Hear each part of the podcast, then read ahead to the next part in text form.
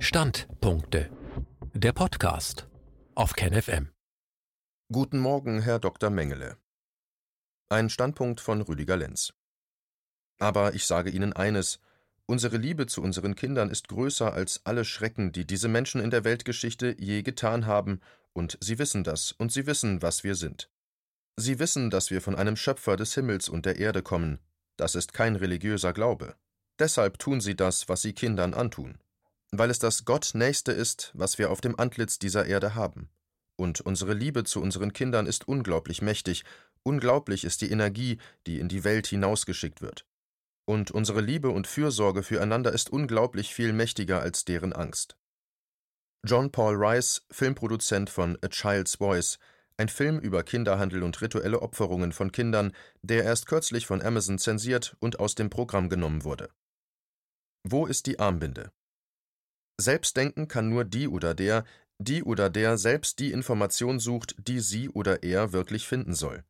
Alles andere ist Konditionierung durch die Public Relation Industrie, zu der auch fast alle Bildungseinrichtungen heute gehören. In diesem Standpunkt bin ich, so könnte man meinen, etwas durcheinandergeraten mit meiner Vorgehensweise, das könnte man annehmen, ist aber nicht so von mir gewollt. Eher habe ich diesen Artikel wie einen Impfstoff von seinem ganzen, dem Informationsgenom, geteilt, um eine Impfung bei jedem Einzelnen vorzunehmen, denn nun ist es faktisch bewiesen, dass niemand eine Impfung gegen das neue Todesvirus braucht. Wir sind schon fast alle immunisiert worden und unsere Immunsysteme haben diese Information. Eher ist eine mRNA-Impfung kontraproduktiv und sie wird mit hoher Wahrscheinlichkeit zahlreiche Autoimmunreaktionen und damit Krankheiten ohne Heilungschancen verursachen. Aber der Reihe nach machen wir zunächst einmal eine Zeitreise in die Zeit, wo die Medizin noch hauptsächlich Eugenik hieß, denn das ist es, was man im Großen und Ganzen mit einer weltweiten mRNA-Impfung vermutlich vorhat. Und schaut euch bitte alle die Quellen dieses Textes an, sie sind zum kompletten Verständnis dieses Textes äußerst wichtig, falls ihr sie nicht schon kennt. Sie klopfte etwas verhalten an der Tür.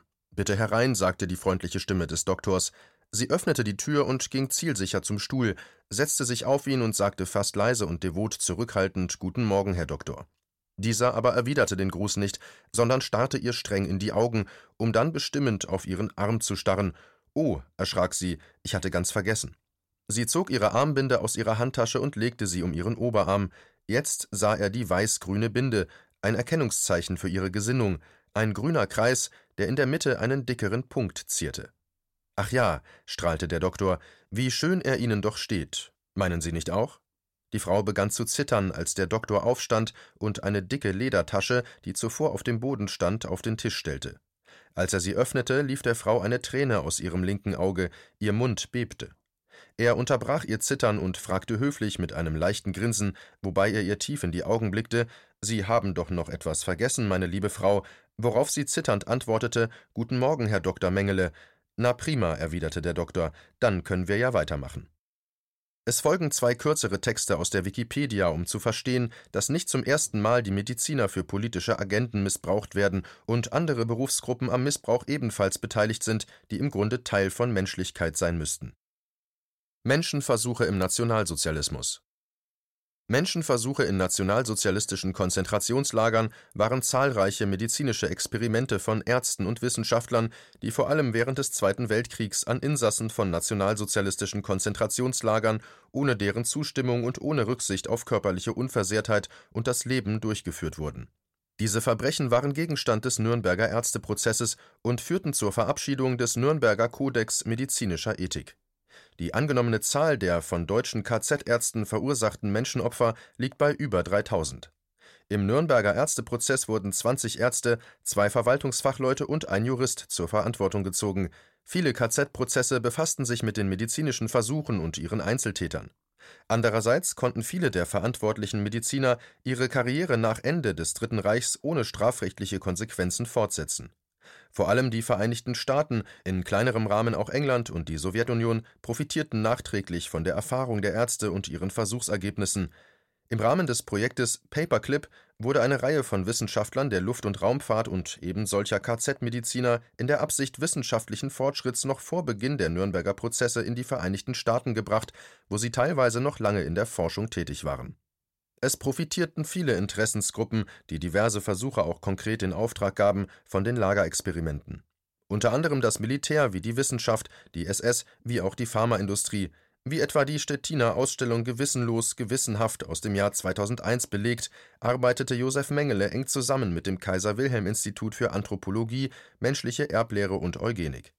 So schickte er regelmäßig Präparate zur Auswertung an das Institut und nahm gezielt Menschenexperimente für ein Forschungsprojekt des dortigen Leiters Ottmar Freiherr von Verschuer zur Findung eines Anti-Fleck-Fieberserums vor der langjährige Prozess der Wiedergutmachung an den Opfern der Menschenversuche wird von den Leitmotiven und der Effektivität her kontrovers gesehen.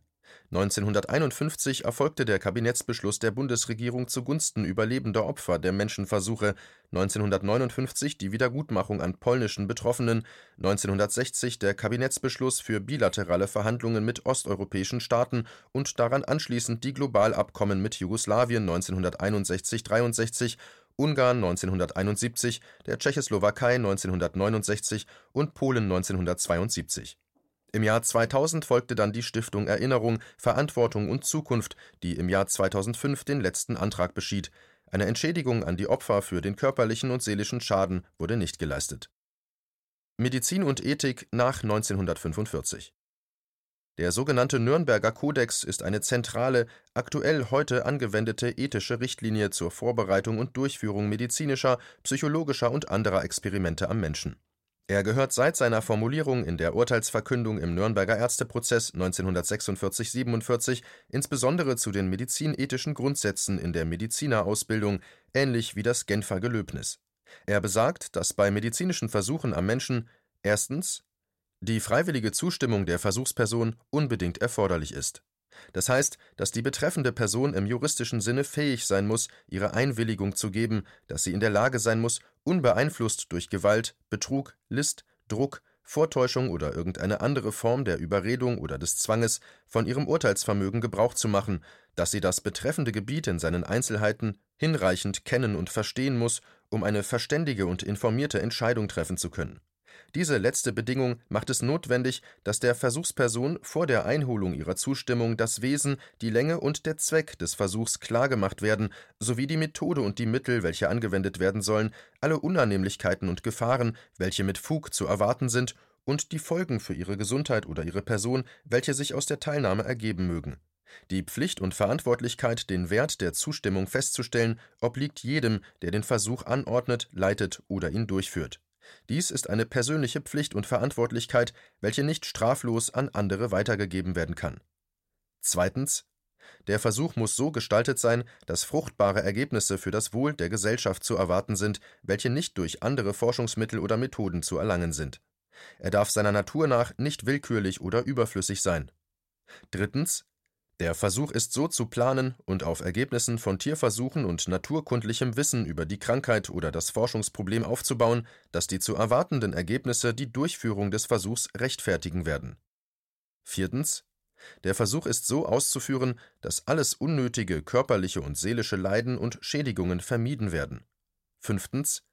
Kein Versuch darf durchgeführt werden, wenn von vornherein mit Fug angenommen werden kann, dass es zum Tod oder einem dauernden Schaden führen wird höchstens jene Versuche ausgenommen, bei welchen der Versuchsleiter gleichzeitig als Versuchsperson dient. Sechstens. Die Gefährdung darf niemals über jene Grenzen hinausgehen, die durch die humanitäre Bedeutung des zu lösenden Problems vorgegeben sind. Siebtens. Es ist für ausreichende Vorbereitung und geeignete Vorrichtungen Sorge zu tragen, um die Versuchsperson auch vor der geringsten Möglichkeit von Verletzung, bleibendem Schaden oder Tod zu schützen. Achtens. Der Versuch darf nur von wissenschaftlich qualifizierten Personen durchgeführt werden. Größte Geschicklichkeit und Vorsicht sind auf allen Stufen des Versuchs von denjenigen zu verlangen, die den Versuch leiten oder durchführen. 9. Während des Versuchs muss der Versuchsperson freigestellt bleiben, den Versuch zu beenden, wenn sie körperlich oder psychisch einen Punkt erreicht hat, an dem ihr seine Fortsetzung unmöglich erscheint. 10. Im Verlauf des Versuchs muss der Versuchsleiter jederzeit darauf vorbereitet sein, den Versuch abzubrechen, wenn er aufgrund des von ihm verlangten guten Glaubens, seiner besonderen Erfahrung und seines sorgfältigen Urteils vermuten muss, dass eine Fortsetzung des Versuchs eine Verletzung, eine bleibende Schädigung oder den Tod der Versuchsperson zur Folge haben könnte. Der Leser mag hier selbst einmal angeben, welche Punkte derzeit nicht eingehalten werden. Mit List und Betrug sind schon zwei ethische Normen gebrochen, aber es folgen noch weitere Die meisten Menschen sind immun gegen das SARS-CoV-2-Virus.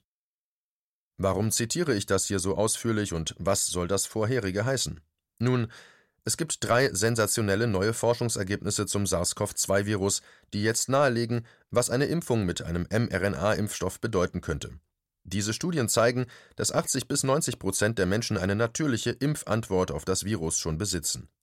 Aus medizinischen Gründen ist eine Impfung, auf die ein gewisser Bill Gates und eine gewisse Angela Merkel hinweisen, nicht sinnvoll.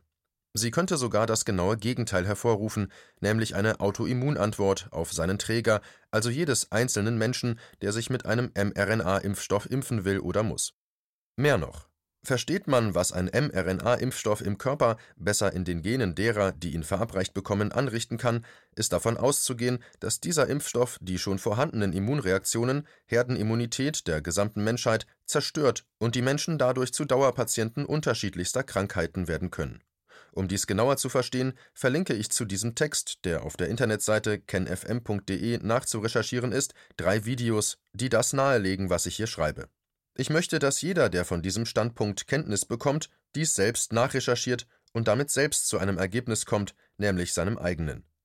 Im Folgenden erkläre ich das, was mit hoher Wahrscheinlichkeit geschehen wird, wenn 7,7 Milliarden Menschen mit einem mRNA-Impfstoff geimpft würden was übrigens in Wahrheit keine wirkliche Impfung, sondern einen listigen Betrugsversuch an der Menschheit darstellt und somit ein Bruch des Nürnberger Kodex der Ärzte wäre, die diesen Impfstoff den Menschen verabreichen würden. Zieht selbst eure Schlüsse und seht dabei das gesamte Bild, den Vorgang der Impfung und fragt euch cui bono, wem ist das ein Vorteil, wenn niemand weiß, wohin der mRNA-Impfstoff hinwandert, wenn er injiziert wird. Er hat das Potenzial, überall im Körper hinzuwandern und dort Zellen dazu anzuleiten, Teile des Virus zu produzieren. Lassen wir Professor Dr. Sucharit Bhakti einmal zu Wort kommen. Zitat: Die Arbeiten haben bewiesen, dass es bereits Killer-Lymphozyten gibt in der Normalbevölkerung. Obwohl das Virus dort überhaupt noch nicht da gewesen ist, hat es sie schon gegeben. Killer-Lymphozyten, die Zellen angreifen, die mit dem neuen Virus infiziert sind. Und das ist wahrscheinlich der Grund, weswegen 80 bis 90 Prozent der Bevölkerung in Deutschland nicht schwer erkranken. Es ist eine Sekunde vor Mitternacht. Wir müssen aufstehen. Die Bevölkerung muss aufstehen und realisieren, dass sie in immenser Gefahr schwebt, weil die neue Impfstrategie ist, wir werden einen genbasierten Impfstoff nehmen. Zitat Ende. Eine mRNA-Massenimpfung könnte die Bevölkerung reduzieren. Niemand weiß, wo das Gen hingeht und welche Art von Körperzellen es sich aussucht, um sich zu vervielfachen. Da dieser völlig neue Impfstoff für den Menschen nicht getestet wird, dazu sind Langzeitstudien von bis zu zehn Jahren, vielleicht noch länger nötig, um herauszufinden, welche Schäden diese Genveränderung im Menschen anrichten kann, und zwar in unterschiedlichsten Entwicklungs-, Alters- und Geschlechterstufen. Das alles wird aber nicht gemacht, es sollen so schnell wie möglich so viele Menschen wie möglich mit einem Impfstoff versorgt werden, deren Herdenimmunität durch die anderen etwa 20 Arten der Coronaviren in uns längst vollzogen ist. Das ist keine Vermutung oder ein Zusammenreimen des Autors. Drei Studien belegen und beweisen das, dass der Mensch gar nicht geimpft werden muss. Macht euch das klar, indem ihr bitte alle Quellen dieses Textes nachprüft. Im Umkehrschluss heißt dies, das behaupte ich jetzt einmal, die Politiker und all die Leute, die das wollen, uns mit einem mRNA-Impfstoff zu versorgen, wissen ganz genau, was sie anrichten. Ich behaupte, dass genau das ihre Agenda ist. Der mRNA-Impfstoff ist ein trojanisches Pferd, das der Bevölkerungsreduzierung nutzt. Ich sehe keinen anderen Zweck, denn er schützt niemanden. Er setzt mit hoher Wahrscheinlichkeit unterschiedliche Autoimmunreaktionen bei uns Menschen frei, das heißt, Teile oder Regionen unseres Körpers werden als Feind des Immunsystems verstanden und dann mit allem, was möglich ist, bekämpft. Wir kennen das von der Transplantationsmedizin, dass Menschen, denen Organe transplantiert wurden, dass diese Organe zunächst vom Menschen, der das Transplantat bekam, als Feind im Körper verstanden wird und diese Menschen dann ein Leben lang einige Tabletten nehmen müssen, die nicht ohne Nebenwirkungen sind. Ferner müssen diese Menschen je nach Grad der Transplantation ihr ganzes Leben dieser Autoimmunreaktion anpassen. Was ist das Resümee dieses seltsam kollagierten Standpunktes? Corona ist wie 9-11, der Kennedy-Mord, der Epstein-Pädophilenring oder kommen wir zum Punkt, die satanistischen Elitenclubs. Die meisten stochern in den Kollateralen, weil sie den Sherlock Holmes in sich spüren und akribisch in den Details rund um das Virus herumsuchen. Ich versuche, alle Details nebeneinander auf den Boden zu platzieren und schaue mir dann alles an. Das habe ich die letzten Monate getan. Ich denke nicht, dass die deutsche Regierung nicht wirklich weiß, was sie tut. Ich denke nicht, dass das alles ein Versehen war oder ein Überreagieren der Regierung war, weil die Regierung selbst in Angst vor dem Virus alle humanistischen Register ziehen wollte, um die Sterblichkeit so gering wie möglich zu halten. Und jetzt vor lauter Corona-Fehlalarm die eigenen Fehlschläge zu vertuschen sucht durch einen weiteren Lockdown und weitere rigide Maßnahmen wie Masken für Schüler und Grundschulen etc. Ich glaube, sie handelt mit Vorsatz, weil sich hinter diesem Virus eine Agenda, die Dezimierung der Weltbevölkerung steckt. Setzt man zusammen, was die Regierungen der Welt fast alle unisono tun, so erschließt sich ein Gesamtbild. Was aber war der Anlass, alle Regierungen mit dieser Agenda auszustatten? Um das zu verstehen, muss man verstehen, wie die Weltwirtschaft und der Finanzadel, die Gelddrucker, zusammengesetzt sind und was ihr alles entscheidender Motor bisher war und ist. Denn dieser Motor wird, um es vorsichtig auszudrücken, vom derzeitigen wilde Frisur-Präsidenten Trump ausgesetzt, quasi in Schach gehalten. Das ist die ziemlich komplexe Kriegswirtschaft, ohne die die westlichen Finanzkapitalströme zum Erliegen kommen. Das ist auch der Grund dafür, warum es zurzeit große Unruhen in den Vereinigten Staaten gibt und ein Herr Biden überall als Alternative zu Trump hofiert wird. Sie wussten, dass Trump sich gegen das Establishment dieser Industrie stellen würde, würde er und nicht Hillary Clinton Präsident werden. Auch die Black Lives Matter-Bewegung ist in diesem Sinne eine Konterrevolution gegen Trumps Antikriegswirtschaft und nicht, wie die Naivlinge mit linken wehenden Fahnen der Antifa freudig einen neuen Feind in ihr Gewaltkarussell wahrnehmen durften, eine Bewegung gegen den Rassismus sei. Der militärisch-industrielle Medienkomplex via Deep State der Demokraten und ihren zahlreichen Nichtregierungsorganen und Freunden an der Sache in den USA, wie es Thomas Röper auf seinem Anti-Spiegel-Blog auf den Punkt brachte, ist mit hoher Wahrscheinlichkeit der Initiator dieser ganzen Pandemie. Wenn das stimmen sollte, dann ist klar, dass der US-Präsident Donald Trump, sollte er die kommende Wahl erneut US-Präsident werden, in großer Gefahr ist. Die Krise ist eine Krise des Bewusstseins. Deswegen wurden diese Massendemos der BLM-Antirassismusbewegung in Deutschland und weltweit ohne Maske und Abstand von allen die wahren Interessen des Volkes verratenen Politikern umjubelt die Querdenken- und Hygiene-Grundsatzdemos hingegen massiv versucht zu verhindern und zu stigmatisieren. Ganz vorn mit dabei sind alle Kriegstreiber der USA, von den Clintons zu den Bushs bis zu den Obamas und alle Kriegsprofiteure der westlichen Welt. Im Hintergrund, so schreiben es fast alle alternativen Finanzexperten, tobt ein Finanz- und Industriekrieg, bei dem vor allem die die Gewinner sind, die sich an einer neuen Form der Finanzwirtschaft schnell und ohne Murren anpassen können. Und das sind die Impf- und Überwachungsmärkte sowie deren Zulieferungsindustrien weltweit. Wozu auch Amazon, Google, ganz besonders viele Netzwerkanbieter gehören. 2018 veröffentlichte die zu den elf originellsten Wirtschaftsdenkerinnen und Denkern der Welt gehörende Professorin Shoshana Zuboff ein über 700 Seiten umfassendes Buch mit dem Titel Das Zeitalter des Überwachungskapitalismus, welches so langsam auch hier bei uns immer mehr Aufmerksamkeit bekommt. Lest es, wenn ihr im Bilde bleiben wollt. Die Impfindustrie ist die Überwachung der Menschen, ja der ganzen Menschheit als Patienten, die ihre Selbstständigkeiten verlieren werden und in den Status des überwachten Kranken überführt werden. Dein Körper wird zu ihrer Waffe, die sie gegen dich jederzeit in Stellung bringen können, bis zur Selbstentsorgung via Autoimmunreaktion. Damit werden wir zum ewigen Patienten. Was das bedeuten kann, könnt ihr bei jedem Menschen selbst erfahren, der eine Autoimmunkrankheit besitzt, Informiert euch bitte selbst, es ist fünf vor Mitternacht, wie Professor Bhakti selbst festgestellt hat. Hoffen wir, dass er recht behält und es noch vor und nicht schon nach Mitternacht ist. Gibt es weltweit keine Kriege, so werden damit automatisch viele Industriezweige überflüssig. Mir ist klar, dass ich das alles recht dünn in diesem kurzen Artikel beschrieben habe. Um das alles genauer zu erklären, braucht es wieder einmal ein Buch. Die globalen Märkte waren vor Trump schon kaputt und man stopfte nur noch Löcher. Trump aber widersetzt sich, diese Löcher für die anderen Mitspieler zu stopfen. America First, das war und ist sein Motto. Die meisten europäischen Regierungschefs denken jedoch noch im alten politischen System des Nachkriegseuropas. Sie nabeln sich davon nicht ab und können es vermutlich auch gar nicht, da selbst die EU ein Kind dieser Nachkriegsordnung ist. Alle mussten die Souveränität an dieser Krake der EU abgeben. Sie wiederzuerlangen benötigt Mut und mutige Politiker, oppositionelle Kräfte. Doch in Deutschland gibt es sie nicht. Selbst die AfD setzt sich den Maulkorb um, muckt nicht auf und ist längst mit dem Wissen um die Agenda der Plandemie zum Schoßhund Merkels transformiert. Es bräuchte einen politischen Denker mit großen Fähigkeiten, der versteht, dass all unsere selbstgemachten Probleme Probleme unseres Bewusstseins sind und dass wir mit unserem Bewusstsein den nächsten Schritt wagen sollten, wollen wir das hier überleben. Dies müsste die gesamte Menschheit in diesem Jahrhundert bewegen, eine Revolution des Bewusstseins, Das aber wird nun via einer SARS-CoV-2-Plandemie verhindert. Und zwar mit den vollständig satanischen Werkzeugen, die auch bisher alle Veränderungen durchzogen haben. Die Laborpandemie erfindet den Säbelzahntiger. Sucharit Bhakti sagt, es ist kurz vor Mitternacht, womit er meint, dass wir nur noch wenig Zeit haben, das Blatt zu wenden. Schaffen wir es nicht, so wird meiner Meinung nach ein vollkommen zügelloser, die Menschlichkeit völlig zerfressener Faschismus diese Welt regieren, in der zunächst die Menschen stark reduziert werden müssen. Denn der bisherige Konsumkorporatismus, ich nenne dies absichtlich nicht Kapitalismus, ist vorbei.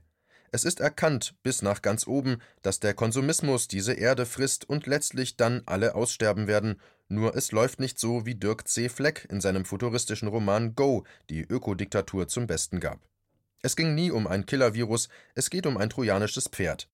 Und dafür ist SARS-CoV-2 wie geschaffen, denn über einen PCR-Test, den Mediziner nur für Laborversuche anwenden, kann man die Bevölkerung davon überzeugen, dass das Virus pandemisch verteilt ist, was ja alle Grippe-, Corona- und Schnupfenviren tun.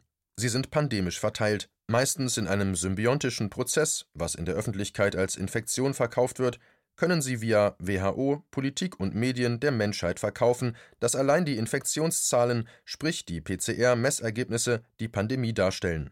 Und so tauchen tagtäglich Messzahlen auf, die man als Infizierte durch die Medien peitscht, was beim unbelesenen Virenphobiker gleichgesetzt wird mit Krankheitsverbreiter eines Todesvirus.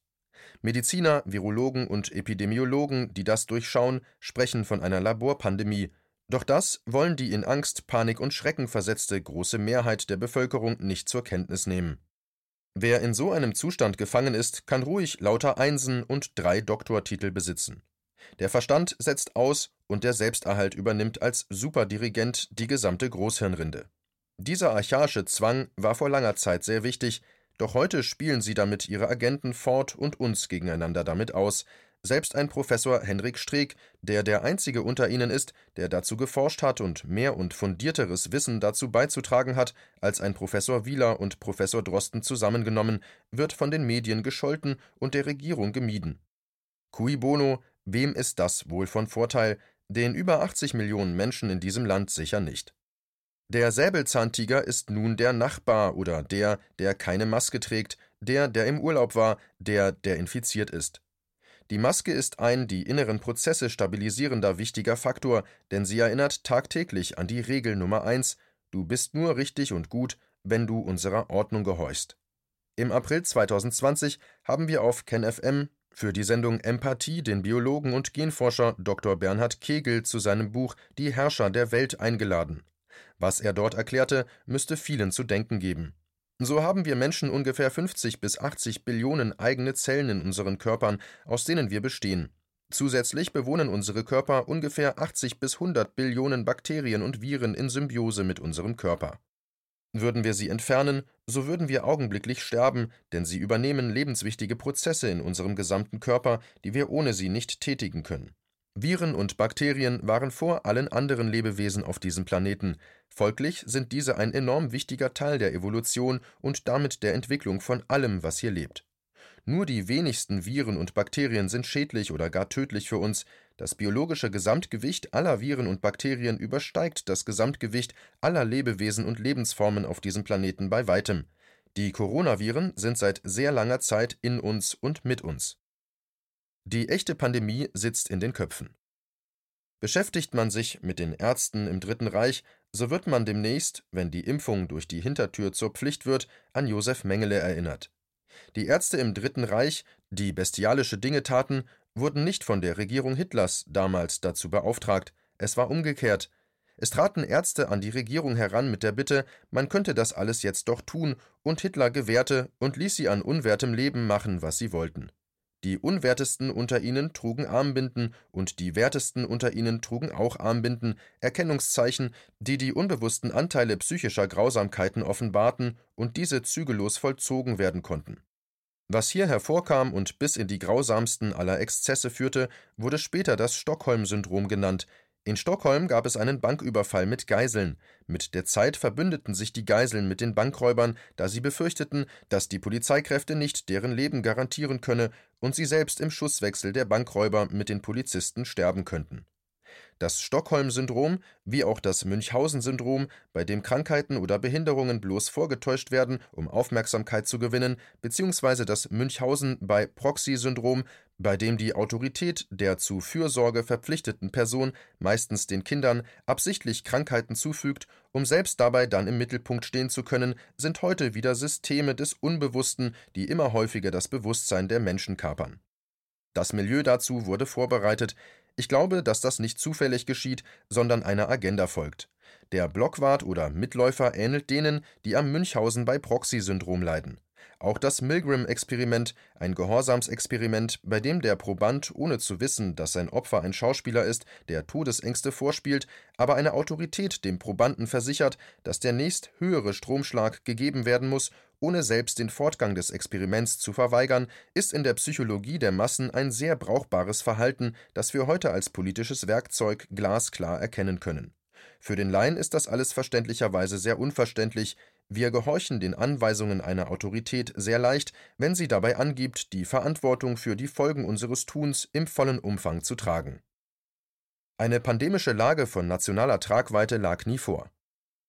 Schaffen wir, das Ruder noch umzudrehen und die Politiker zur Verantwortung zu bringen?